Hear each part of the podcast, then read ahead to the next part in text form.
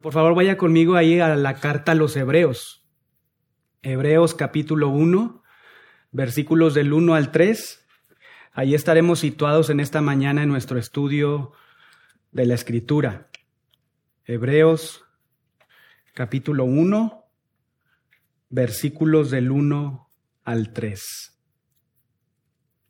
En la década de los noventas, hermanos, existieron unos aparatos conocidos como beepers Quizá algunos de ustedes lo usaron o conocieron de algunos que usaron estos tipos de aparatos.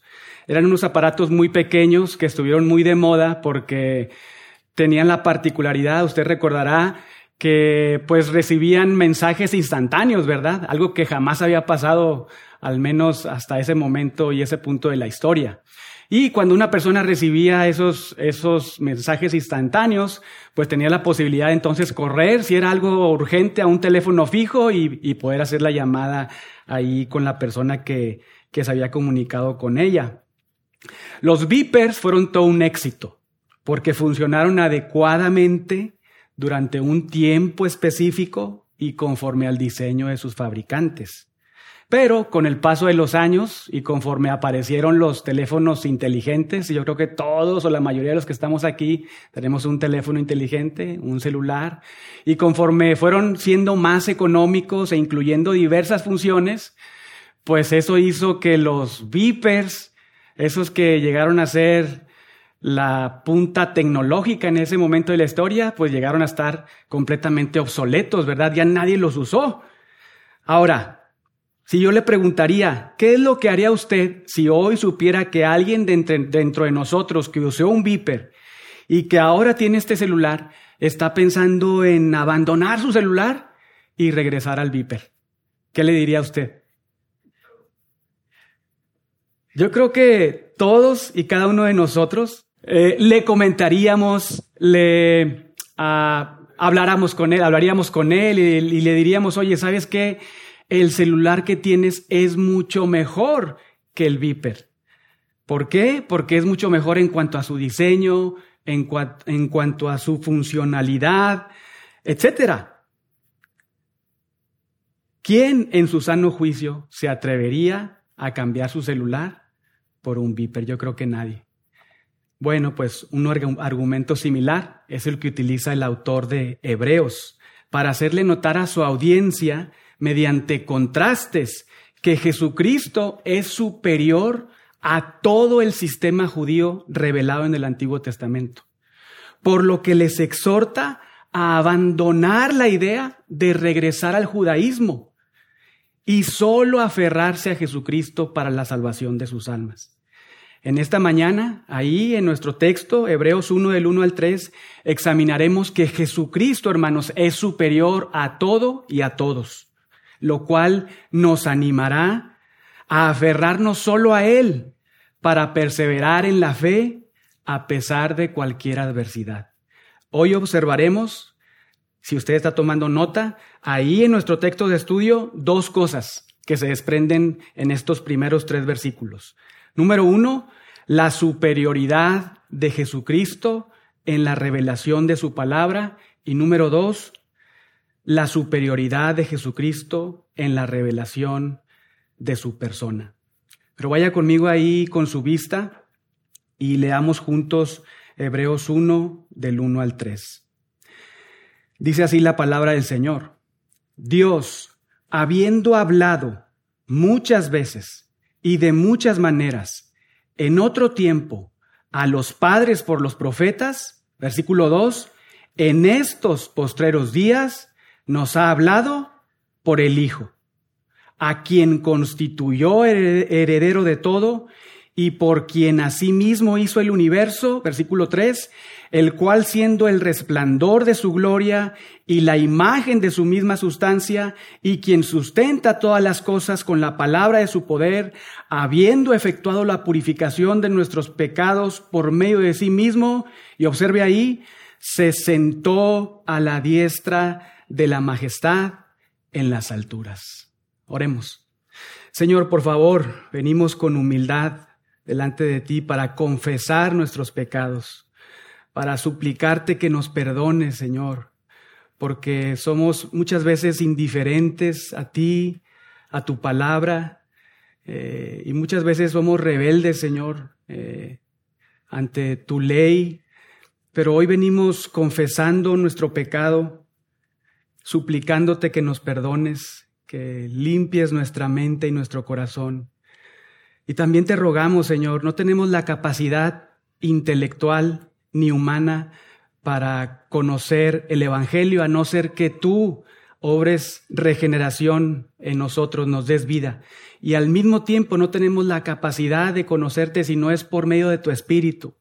Por eso venimos a suplicarte que abras nuestro entendimiento para estudiar tu palabra y aplicarla en el nombre de Jesucristo. Amén.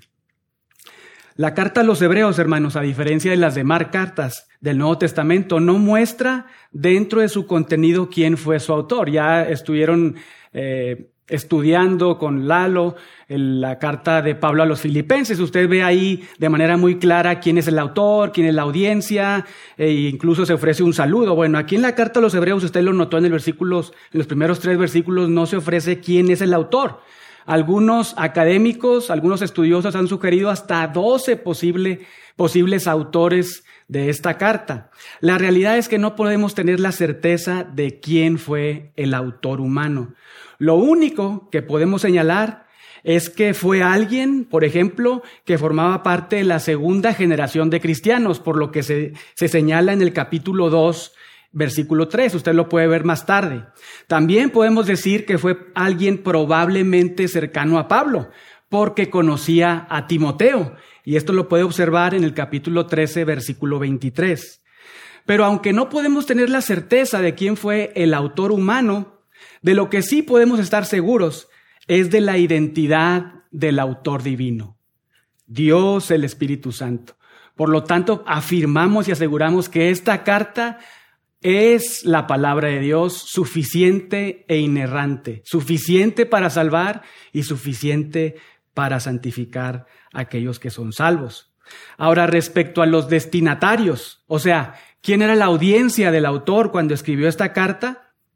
Para conocer quiénes eran sus destinatarios, tenemos que observar con lupa algunas cosas que nos destaca el autor. Por ejemplo, podemos decir que eran creyentes, porque el autor cuando empieza a escribir su carta, refiere, por ejemplo, en el versículo 1, usted lo observa ahí, capítulo 1, versículo 1, que dice que nos ha hablado por el Hijo. Se incluye él, pero también a su audiencia. Entonces él, él sabía que todos aquellos a quienes les escribió esta carta reconocían a Jesucristo como el Hijo de Dios. Y ustedes recordarán, en un contexto judío, alguien que se decía Hijo de Dios era como si fuera a decir que Él es Dios y es lo que sucedía con Jesucristo. Pero también podemos señalar que, por ejemplo, los cristianos, esta audiencia judía, eh, conocía muy bien el sacerdocio, el sumo sacerdocio y los sacrificios levíticos. Y por eso afirmamos que esta carta fue dirigida a cristianos, pero a cristianos judíos. Es decir, que venían saliendo de toda esa religión judaizante. Todo este, estos temas del sumo sacerdocio y de los sacrificios levíticos se encuentran en los capítulos 4, 5, 6, 7 y hasta el 10. Y usted lo puede ver también más tarde. Entonces, eran cristianos que venían de un contexto judío, pero escuche bien, era una iglesia inmadura, inmadura, porque tenían tiempo de ser salvos, pero seguían siendo niños o bebés espirituales. Y usted lo puede observar también más tarde en el capítulo 5, versículos del 11 al 14.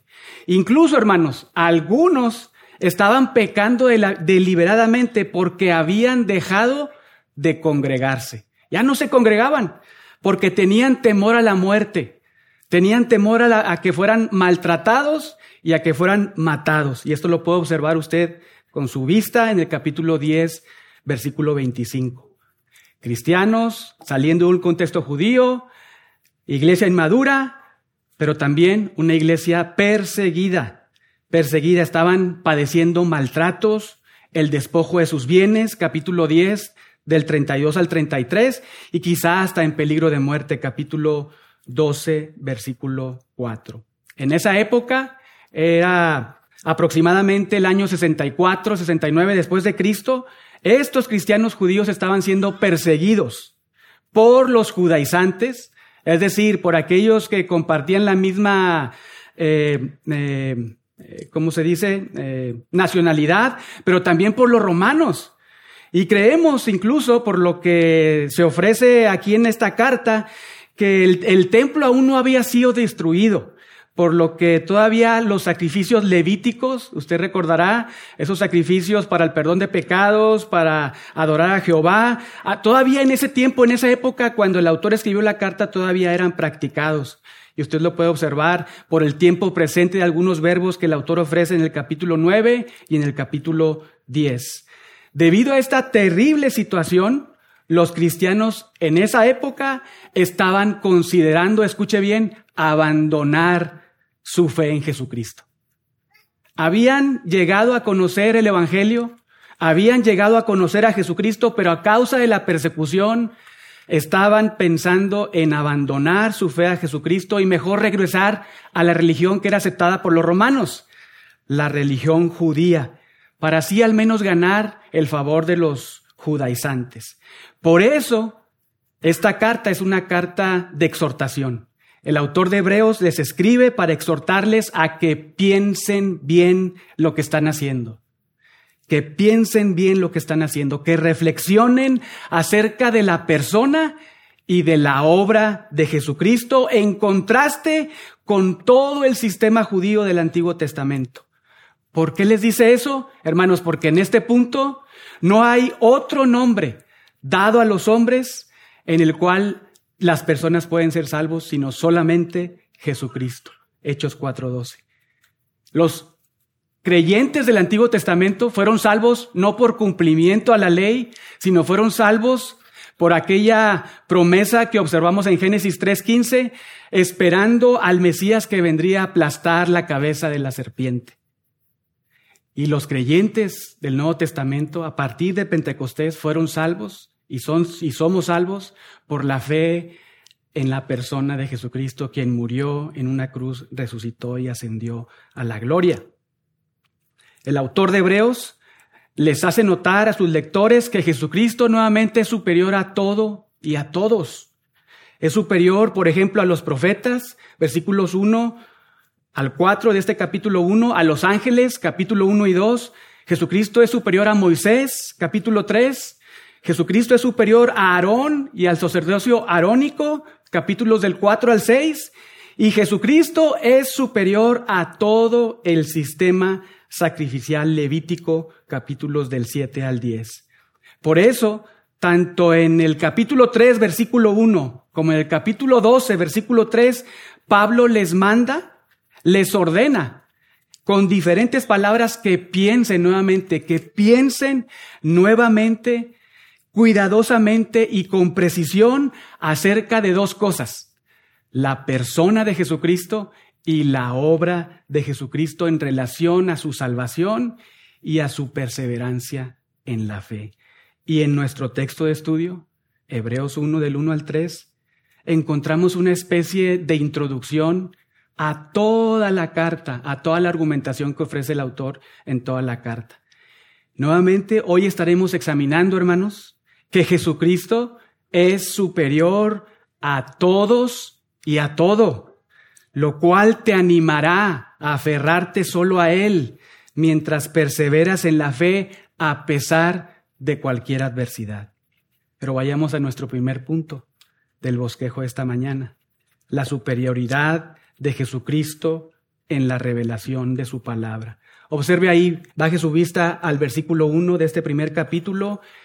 Dice así la palabra de Dios, Dios, habiendo hablado muchas veces y de muchas maneras en otro tiempo a los padres por los profetas, en estos postreros días nos ha hablado por el Hijo pero note cómo empieza la carta. Nuevamente el autor no hace referencia ni a su autoría, ni a sus destinatarios. Es más, ni siquiera ofrece un saludo, como regularmente todos los demás autores de las cartas lo hacen.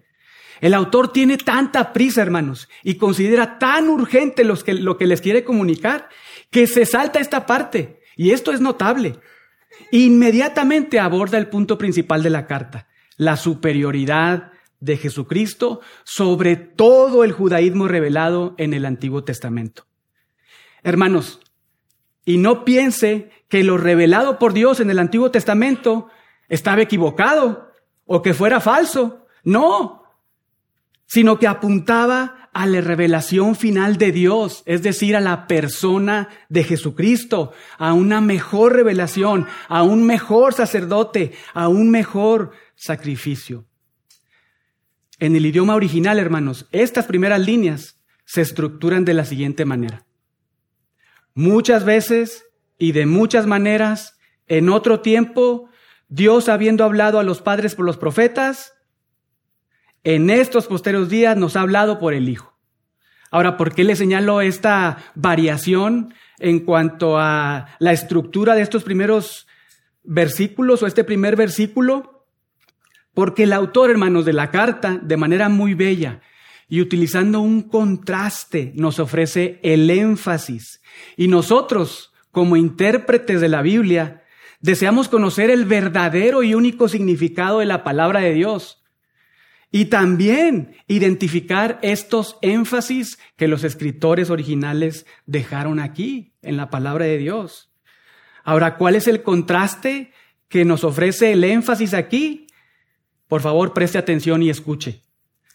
Es como si estuviera diciendo el autor, pasado, presente. Dice, sígame en esta relación, pasado, presente. En otro tiempo, Contraste en estos postreros días. Dios habiendo hablado a los padres, contraste, Él nos ha hablado a nosotros. Dios habiendo hablado a los padres por los profetas, contraste, Él nos ha hablado a nosotros por el Hijo. Muchas veces y de muchas maneras, Dios habiendo hablado a los padres por los profetas, contraste, hoy de manera única y definitiva. Entonces, ¿cuál es el énfasis? Respuesta, que Dios nos ha hablado de manera definitiva y completa por medio de su Hijo, lo cual nos muestra la superioridad de Jesucristo en la revelación especial de Dios. Pero observe nuevamente el versículo 1, cómo comienza. Dios habiendo hablado. Lo primero que nos dice el autor es que Dios es un Dios que no está en silencio. Dios es un Dios que se comunica. Ni tampoco nuestro Dios es un Dios que se ha revelado mediante enigmas. No, Él ha hablado y lo ha hecho de manera clara por medio de su palabra y utilizando un lenguaje humano. En términos teológicos, hermanos, la revelación de Dios se divide en dos áreas, ustedes lo saben revelación natural o revelación general de Dios que se observa en toda la creación, que ese tipo de revelación no salva, y revelación especial, es decir, la que está en su palabra, la que tenemos en las escrituras, y es la que salva y la que santifica, y a esta es la que apunta el autor de Hebreos. Hermanos, Dios es un Dios de gracia. Sí es un Dios que se comunica, que se ha revelado en su creación y en su palabra. Pero con este entendimiento, hermanos, podemos saber que Dios es un Dios de gracia. ¿Por qué? Porque Él no solamente nos permite disfrutar, de un esbozo de su poder al ver, al ver los cielos, sino también porque nos ha dejado esto para que tú y yo podamos llegar a la salvación. Es un Dios de gracia. Esto es gracia. Así que si hoy hay alguien entre nosotros que no ha reconocido a Jesucristo como su Salvador y como su Señor, ya no endurezcas tu corazón. Hoy, como dice el autor de Hebreos en toda la argumentación de su carta, hoy es el día de salvación. Confiesa tus pecados y arrepiéntete y pon tu fe en Él antes de que sea demasiado tarde. Pero continuemos leyendo, observa tu Biblia ahí, verso 1, nuevamente, Dios habiendo hablado, ahora note, muchas veces y de muchas maneras en otro tiempo. Observe ahí muchas veces, indicando que el discurso de Dios o la forma en que se comunicó Dios había llegado en múltiples segmentos o porciones y de muchas maneras, denotando la diversidad de formas en las que Dios se comunicó. Y todo esto apuntando, obviamente, al Antiguo Testamento. Cuando vea, cuando dice, vea nuevamente ahí en el versículo 1, en la parte final, en otro tiempo a los padres por los profetas. Dios, cuando se comunicó en el pasado, lo hizo progresivamente. No en el sentido de lo falso a lo verdadero, sino de una menor revelación a una mayor revelación. Pero además lo hizo en múltiples segmentos. Por ejemplo, usted recordará, y simplemente al, ver el índice ahí de su Biblia, usted recordará que Dios se comunicó y lo hizo en múltiples segmentos. Y tenemos ahí, por ejemplo, el Pentateuco, tenemos los libros históricos, eh, tenemos los libros de profecía, eh, tenemos eh, a profetas mayores y menores. Lo hizo en múltiples segmentos, pero también lo hizo de muchas maneras. Dios cuando se comunicó lo hizo de muchas maneras. Usted recuerda, por ejemplo, en el Génesis lo hizo directamente a Adán, ¿recuerda? O con Moisés en la zarza ardiendo, ¿verdad? O en el monte de Sinaí, ahí con Moisés. O incluso con Daniel mediante sueños y visiones. Muchas veces y de muchas maneras. Todo esto es impresionante, es bello. Pensar por un momento las formas en las que Dios se comunicó en el Antiguo Testamento nos asombra, ¿no es cierto? O sea, pensar que Dios habló con voz tronante nos impresiona. O que Dios se comunicó en una zarza que jamás se apagaba, también nos impresiona. Pero hermanos, el autor de Hebreos, con el contraste que hace, nos indica que la más completa y la más impresionante revelación de Dios no fue cuando lo hizo a través de cualquier profeta humano o cuando la hizo con voz tronante o en un fuego que no se apagaba, o en visiones o sueños, sino cuando lo hizo por medio de su Hijo. Observe cómo lo dice en el versículo 2. E, en estos postreros días, o en otras palabras, en estos últimos días, lo que implica el tiempo que abarca desde la primera venida de Jesucristo y hasta su segunda venida. En estos postreros días o en estos últimos días nos ha hablado por el Hijo. En el Antiguo Testamento, Dios, habiendo hablado nuevamente muchas veces y de muchas maneras, de forma parcial, de manera progresiva, por medio de profetas, dice el autor, hoy Dios nos habló tiempo pasado de manera completa, final y definitiva por medio de su Hijo. El autor de Hebreos le dice a su audiencia y por implicación a usted y a mí que la mejor y la mayor completa revelación de Dios es a través de su Hijo. ¿Piensas que el contenido de la revelación de Dios y las formas en las que se comunicó Dios en el Antiguo Testamento son lo mejor? No te equivoques, es lo que nos está tratando de comunicar el autor de Hebreos.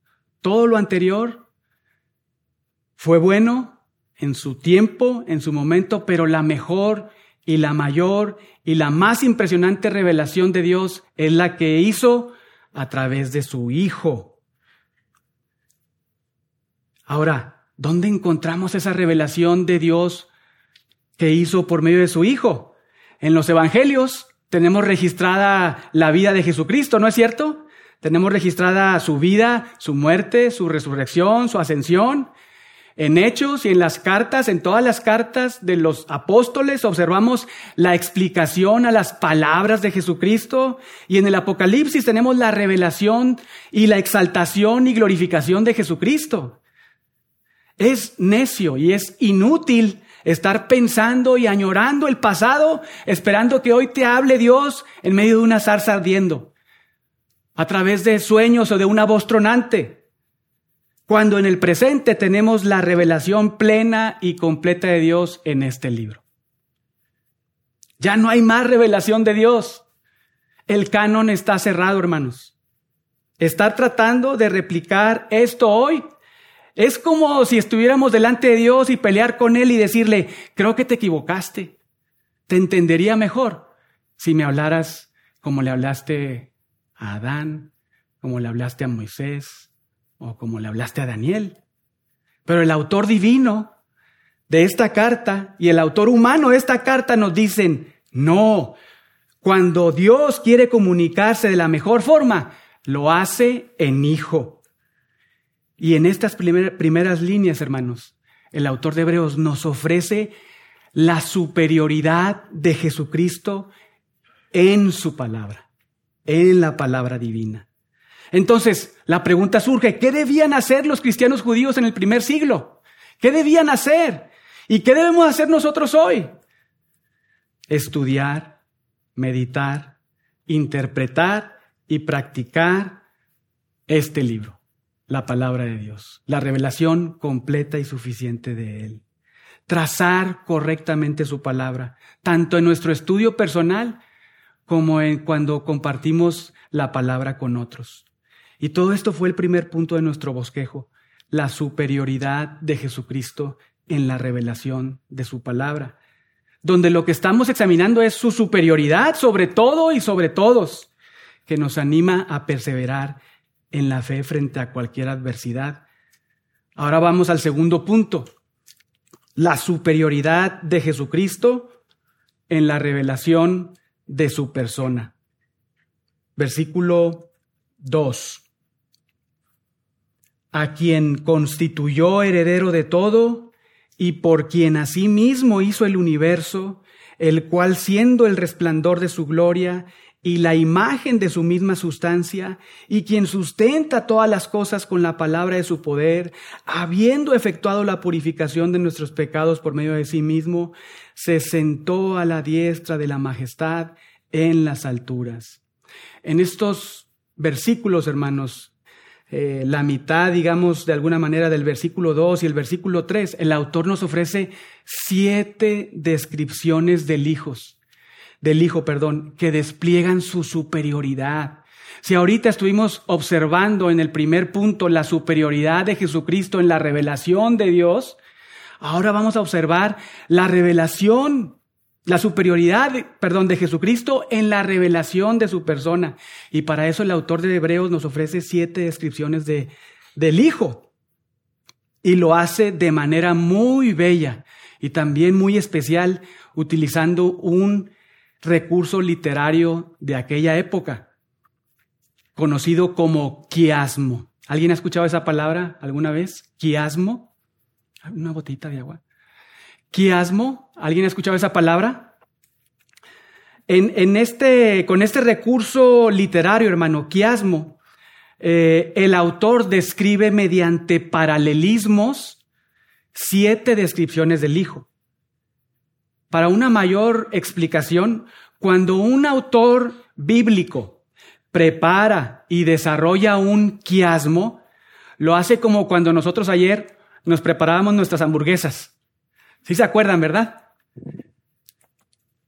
¿Qué hacíamos al principio? Poníamos el pan arriba, pan abajo, ¿verdad? Y luego, pues los, más este, especiales, mayonesa arriba, mostaza abajo. Y luego, lechuguita arriba, tomatito abajo. Y luego en el centro, lo más importante del contenido, ¿verdad? La carnita y el queso, ¿verdad? A lo mejor alguno nada más le puso la carne pero esa es la forma en la que, digamos, regularmente hacemos nuestras hamburguesas, ¿verdad? A lo mejor no tan sofisticadamente, pero yo lo quise traer como ilustración a manera de ejemplo para que entienda cómo funciona un quiasmo. El quiasmo es eso. El autor describe mediante paralelismos lo que quiere señalar y en el centro señala el énfasis de lo que quiere destacar a su audiencia. El autor de Hebreos estructura el quiasmo de tal forma que deja ver, mediante paralelismos, la superioridad del Hijo en su persona de la siguiente manera. Es como si él estuviera con estas siete descripciones y usted lo puede seguir con su vista ahí, aunque no está de, de esta manera ordenada. Pero con este quiasmo él lo estructura de la siguiente manera. Es como si pusiera arriba constituido heredero de todo y abajo sentado a la diestra de Dios. Luego, siguiente capa, porque en Dios hizo el universo, y luego abajo, quien sustenta todas las cosas con su palabra, y luego en el centro, quien es el resplandor de la gloria de Dios, quien es la imagen de su misma sustancia. Entonces, ¿cuál es el énfasis? Este último, que, que el Hijo, es decir, Jesucristo, es el resplandor de la gloria de Dios, es la imagen de su misma sustancia. ¿Y a qué, a, qué, a qué apunta esto, hermanos? A la deidad de Jesucristo, que Jesucristo es Dios. Pero veamos la primera, la primera descripción que nos ofrece el autor. Versículo 2, observe ahí nuevamente con su vista, a quien constituyó heredero de todo. Ahora, acá no, no, en el sentido normal que conocemos, que para poder, heredar algo es necesario que, que quien nos hereda muera, sino aquí el punto es que Jesucristo fue instalado por Dios como heredero de todo ligado a su estatus de realeza.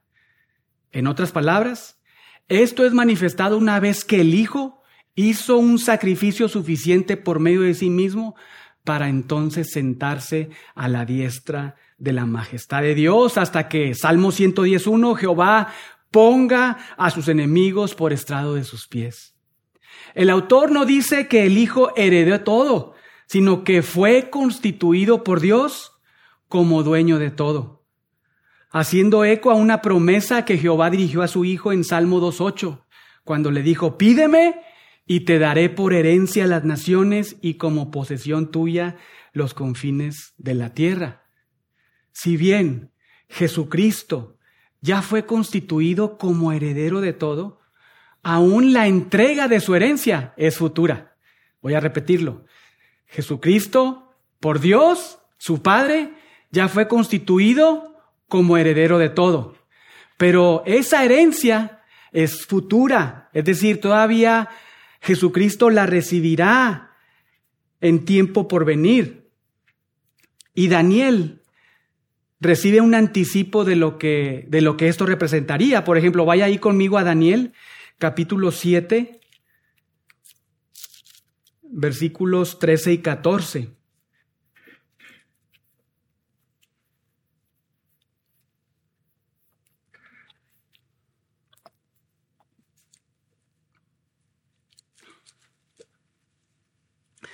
Dice así, miraba yo en la visión de la noche y he aquí con las nubes del cielo venía uno como un hijo de hombre que vino hasta el anciano de días y le hicieron acercarse delante de él y le fue dado dominio, gloria y reino para que todos los pueblos y naciones y lenguas le sirvieran. Su dominio es dominio eterno y que nunca pasará y su reino uno que no será destruido. Esto, hermanos, es un anticipo de lo que será esa entrega a Jesucristo de toda su herencia. Y todo esto se comienza a cumplir en Apocalipsis 5, cuando Jesucristo toma el título de la propiedad de la tierra y empieza a emitir juicios sobre toda la tierra. Y tiene su cúspide en Apocalipsis 19 y 20, cuando Él regresa, establece su reino milenial y luego el estado eterno. Hermanos, vendrá un día en el futuro en el que Jesucristo, quien es Dios sobre todas las cosas, Romanos 9:5, recibirá la entrega efectiva de esta herencia. Una herencia, hermanos, que lo abarca todo. La herencia que Jesucristo recibirá en el futuro y que hoy ya es dueño, lo abarca todo, sin excepción. Cristo, escuche bien, recibirá la herencia de la tierra y de los cielos para tomar posesión de ellos, emitir sus juicios, reinar sobre la tierra, destruir el universo y crear nuevos cielos y nueva tierra. Pero también Jesucristo recibirá como herencia a los que son suyos, a su pueblo, a quienes glorificará, otorgará vida eterna e incluso recompensas pero también recibirá como herencia a los incrédulos, aquellos que no han venido a la fe. Y escucha bien, también les glorificará, pero para derramar su ira sobre ellos. Y esto es terrible, Porque muchas veces pensamos en, nuestra glorificación como hijos de Dios, pero aquellos que no han venido a la fe también serán glorificados. Y así como usted será glorificado para poder soportar la santidad de Dios, aquellos incrédulos que no han venido a la fe, que no se han arrepentido de sus pecados, también serán glorificados para soportar todo el castigo y la ira de un Dios omnipotente. Esta es la superioridad del Hijo. Y lo notable no es tan solo la realidad de que el, hijo, que el Hijo fue constituido heredero de todo, sino observe versículo 2 en la parte final, y por quien implícitamente Dios a sí mismo hizo el universo. Hermanos, el autor conecta la primera descripción con esta segunda descripción del Hijo y lo hace con esta letra pequeñita I. Él no solo es el dueño de todo, que recibirá en el futuro su herencia, sino también es el magnífico agente que Dios utilizó en la eternidad, en la eternidad pasada para crear absolutamente todo. Y esta es la misma idea que desarrolla Pablo en Colosenses 1.16 y que leíamos en la lectura de esta mañana. Vaya ahí, por favor, Colosenses 1.16. Incluso leamos desde el versículo 15. Observe cómo comienza ahí señalando acerca de Jesucristo, quien es el, el, antecedente inmediato en los versículos del 12 al 14. Pero dice acerca de, que, de Jesucristo que Él es la imagen del Dios invisible, el primogénito de toda creación.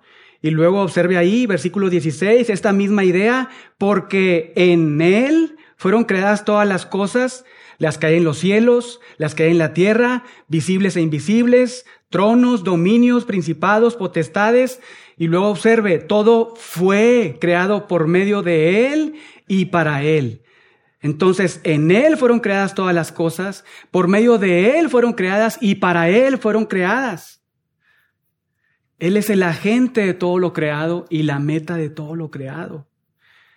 Los, los, cristianos judíos conocían muy bien sus Biblias, es decir, el Antiguo Testamento que tenían en sus manos en esos momentos. Y muy probablemente tenían presente Génesis 1.2, cuando dice, en el principio Dios creó los cielos y la tierra. Pero el autor de Hebreos quiere comunicarles una verdad a, su audiencia, a, a los cristianos judíos, que incluso Juan mismo señaló acerca de Jesucristo cuando escribió en Juan 1.3 y Juan 1.10, todas las cosas por Él fueron hechas y sin, e, sin Él nada de lo que ha sido hecho fue hecho. Lo que denota este versículo 2. Observe nuevamente ahí con su vista, por quien asimismo hizo el universo, es que el Hijo es el creador de todo el universo, tanto en espacio como en tiempo, y lo creó ex nihilo, es decir, de la nada. Dios creó todo de la nada. Es el único que puede crear. Todos nosotros podemos formar, pero Dios es el único que puede crear cosas de la nada. Y lo hizo en seis días literales de 24 horas. Por cierto, la evolución es una mentira, es un engaño. Él creó todo. Hermanos, el mundo en el que vivimos es su mundo. El aire que usted respira es su aire. El cuerpo que usted, que usted tiene es su cuerpo. Todo es suyo. El alimento que usted come todos los días es de Él porque Él se lo provee. Y todo ser humano le debemos sin excepción honor y respeto al Creador. Y Él no solamente nos creó, sino escuche bien, Él formó el carácter de usted. Él movió providencialmente todas las circunstancias para que hoy tuviera usted determinado carácter, para que usted incluso viniera a la fe. Esta es una realidad que dice el salmista en el Salmo 119, versículo 71. Todo ser humano le debe honor a este Dios, a este Creador. Tristemente, hoy muchos le deshonran y están destituidos de su presencia a causa de su pecado. Pero la realidad es que el Hijo, es que Jesucristo es soberano sobre todo. Y esto es extraordinario, porque ¿quién sino solo uno que es Dios puede ser soberano sobre todo? puede crear todo. puede heredar todo. Solo nuestro Dios, Dios Trino es quien pudo crear todo de la nada y hacerlo de manera perfecta. Y a ese pensamiento es al que el autor les quiere llevar a reconocer que Jesucristo es Dios. Y esto lo desarrolla el autor de una manera magistral en la tercera y cuarta descripción del Hijo, que son ese énfasis que le señalé al principio. El autor quiere enfatizar que solo uno que es plenamente Dios y plenamente hombre puede ser heredero de todo, creador de todo, quien sustenta todo, quien es perfecto sumo sacerdote y quien purificó los pecados de pecadores y que se sentó a la derecha de Dios. Solo uno que reúne esas características. Y él enfatiza al Hijo, al Hijo. Pero observe su Biblia ahora el versículo 3, el cual, siendo el resplandor de su gloria, donde la palabra resplandor no significa un mero reflejo secundario, sino que denota el brillo, hermanos, o la refulgencia de algo. En este caso, observe nuevamente, desde la gloria de la gloria de Dios, en otras palabras, de sus atributos, de sus perfecciones. Para un, mejor entendimiento, son como los rayos resplandecientes del sol que provienen y forman parte del sol y que es lo que realmente observamos cuando decimos que estamos viendo al sol.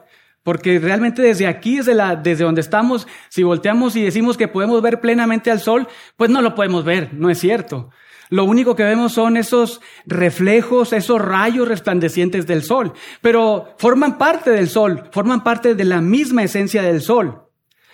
Así como es imposible ver al sol desde acá con nuestros ojos, la plenitud, tampoco es imposible, tampoco es posible ver a Dios, ver a Jehová. El Señor le dijo a Moisés, Éxodo 33, 20, que era imposible que una persona pudiera verle y seguir qué? Viviendo. Pero hermanos, el punto es que el Hijo, quien comparte la misma esencia del Padre, es el que le ha dado a conocer. Él es la plena y la completa refulgencia de Dios el Padre. El apóstol Juan lo dice de la siguiente manera, en Juan 1.18. A Dios nadie le vio jamás. El unigénito Hijo que está en el seno del Padre, Él le ha dado a conocer. Jesucristo mismo lo dijo, Juan 14, 9.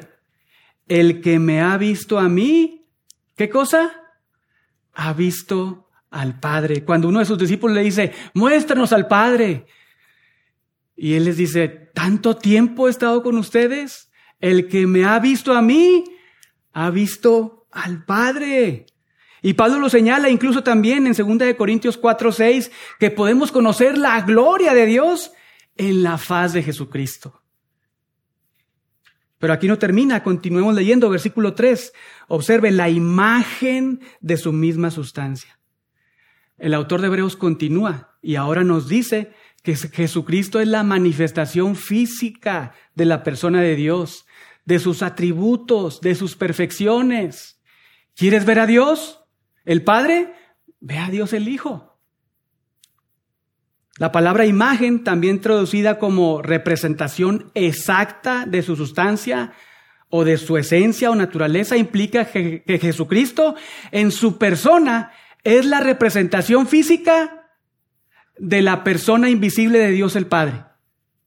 Jesucristo en su persona, en su encarnación, es la representación física del Dios invisible.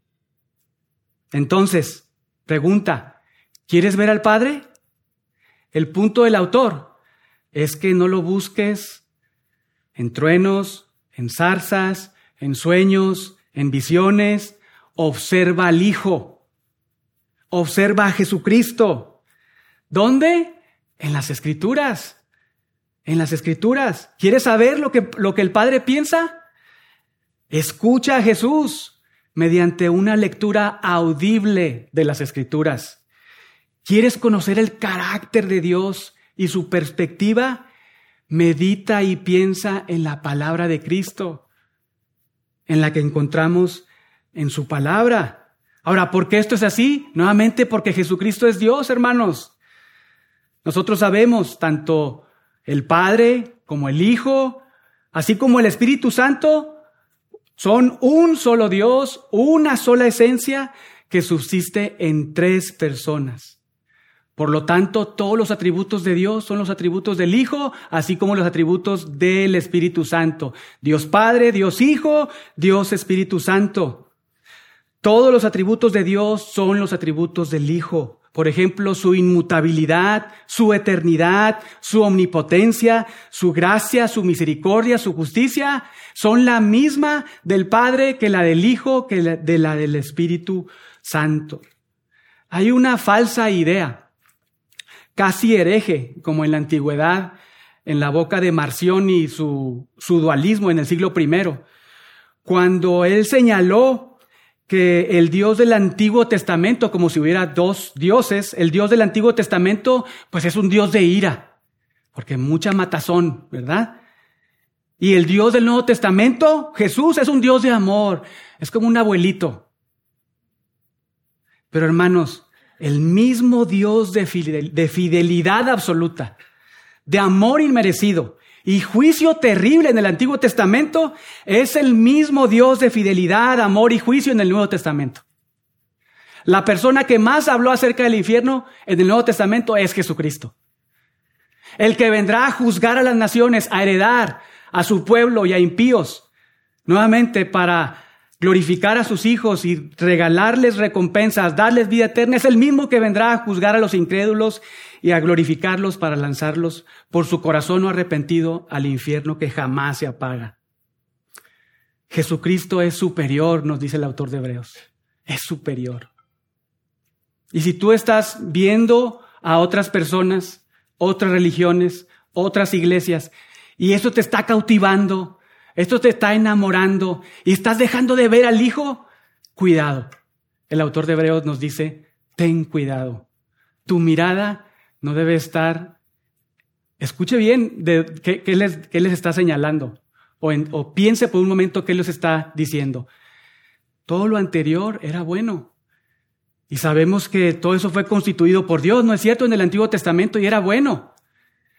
Pero habían perdido el punto principal, que todo apuntaba y dirigía al Hijo.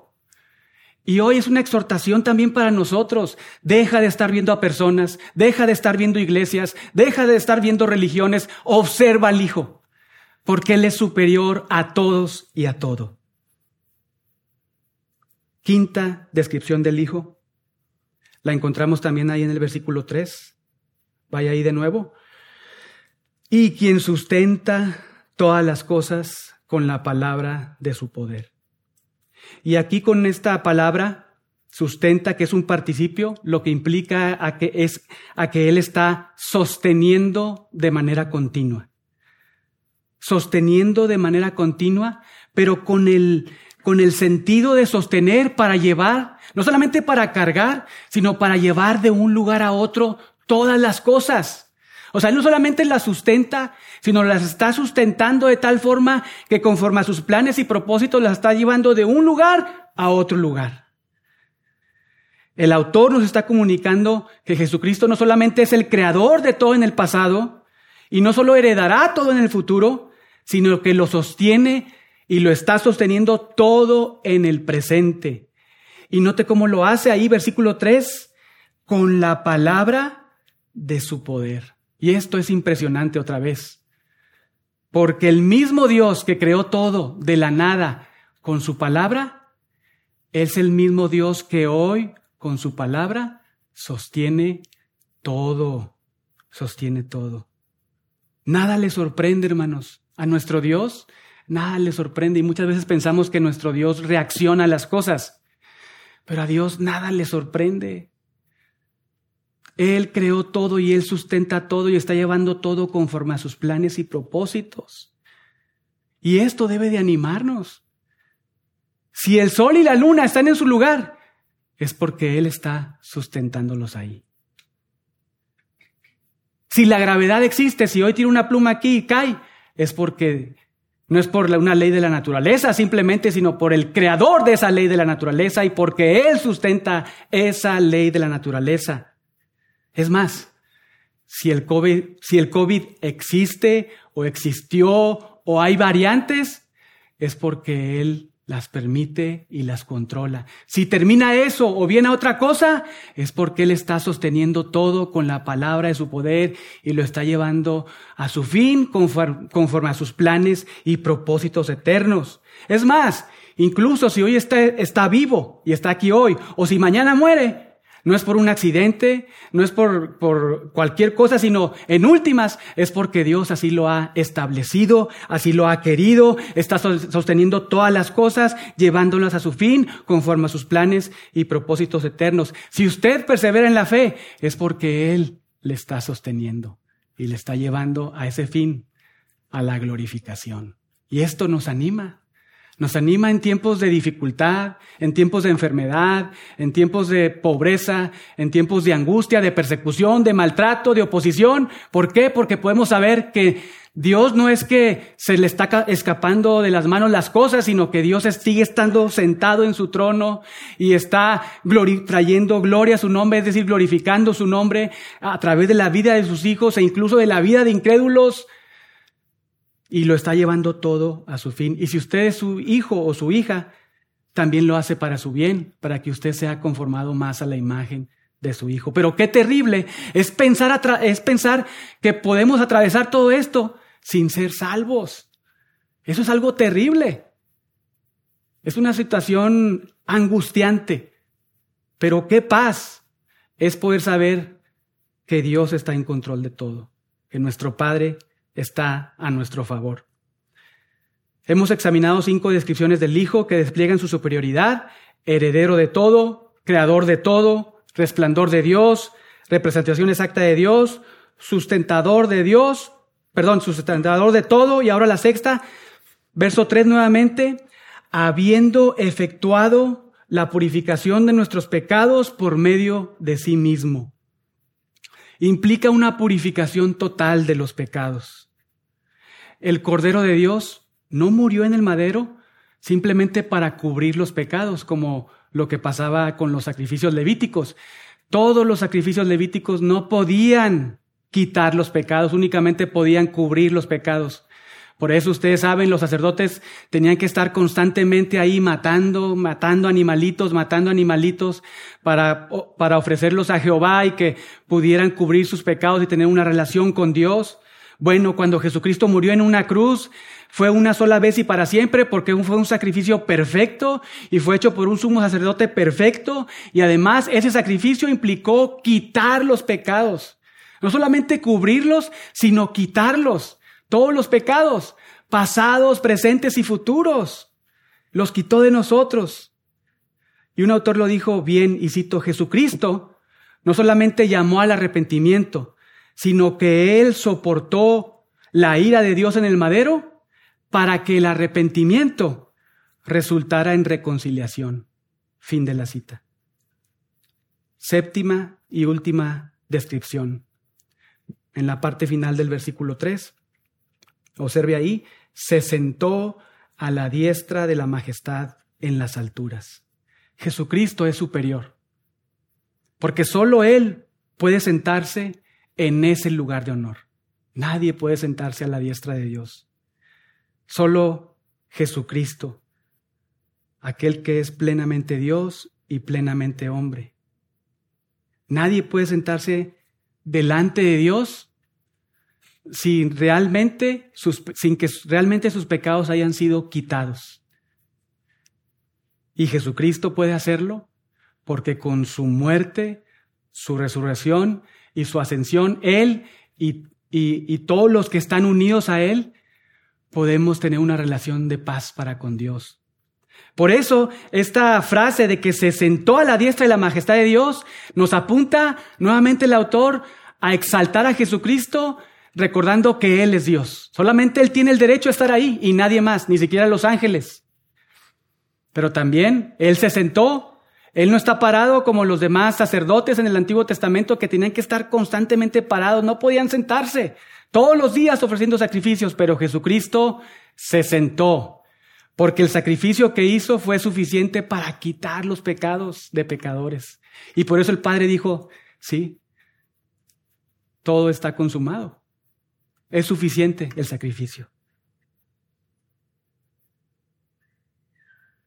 Dios, el Hijo, Jesucristo, quien es superior a todos y a todo, quien es el resplandor de los atributos de Dios, quien es la representación física exacta de Dios, quien es el sacrificio perfecto que se ofreció una vez y para siempre, debido a que con su sangre limpia y quita todos los pecados, entonces tiene el derecho a sentarse a la diestra de la majestad de Dios. Y esto lo puede ver en todo el capítulo 10 de esta carta.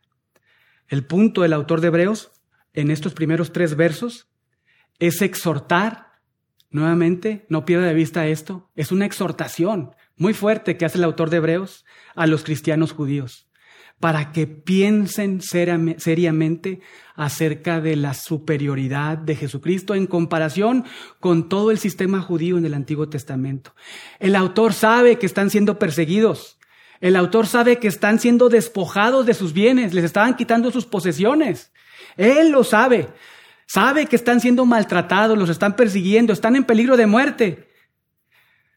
Pero además, que espiritualmente están siendo tentados a pecar, a abandonar a Jesucristo. Que están siendo tentados a pecar, a dejar de congregarse como iglesia y regresar al judaísmo. Pero el autor de Hebreos, en toda la carta, no se dirige a su condición física, sino a su condición espiritual, para que apunten su mirada a Jesucristo. El autor de Hebreos les dice de manera implícita en estos tres versos, no vuelvas atrás, no vuelvas atrás, no pierdas tu enfoque, observa al Hijo, observa su persona, observa su obra, porque fuera de Él no hay nada. Les muestra la superioridad de Jesucristo en la revelación de su palabra y en la revelación de su persona. Hermanos, Jesucristo es el heredero de todo, es el creador de todo, es el que sostiene todo, es el sacrificio perfecto, Él es el que perdona todos los pecados, y Él es el Dios soberano que gobierna todo. Si esta fue una exhortación para los lectores originales de la carta y se esperaba una respuesta piadosa, también lo es para nosotros, una palabra de exhortación, para contemplar al Hijo, considerar, pensar seriamente en Él y rendirnos en adoración ante Él. La pregunta es, ¿cómo vas a responder tú? ¿Qué vas a hacer? Oremos. Padre, gracias te damos en esta mañana por tu palabra, porque podemos estudiarla. Gracias, Señor, porque así como estos primeros versos saltaron sin duda a la vista y al corazón y a la mente de los eh, autores de la audiencia original, también lo es para nosotros, Señor, el poder observar la persona de Jesucristo y su obra. Eh, por favor, ayúdanos a que nuestra mirada esté en Él y que podamos seguir conociéndolo eh, por medio de tu palabra. Te damos gracias por este tiempo. En el nombre de Jesucristo. Amén.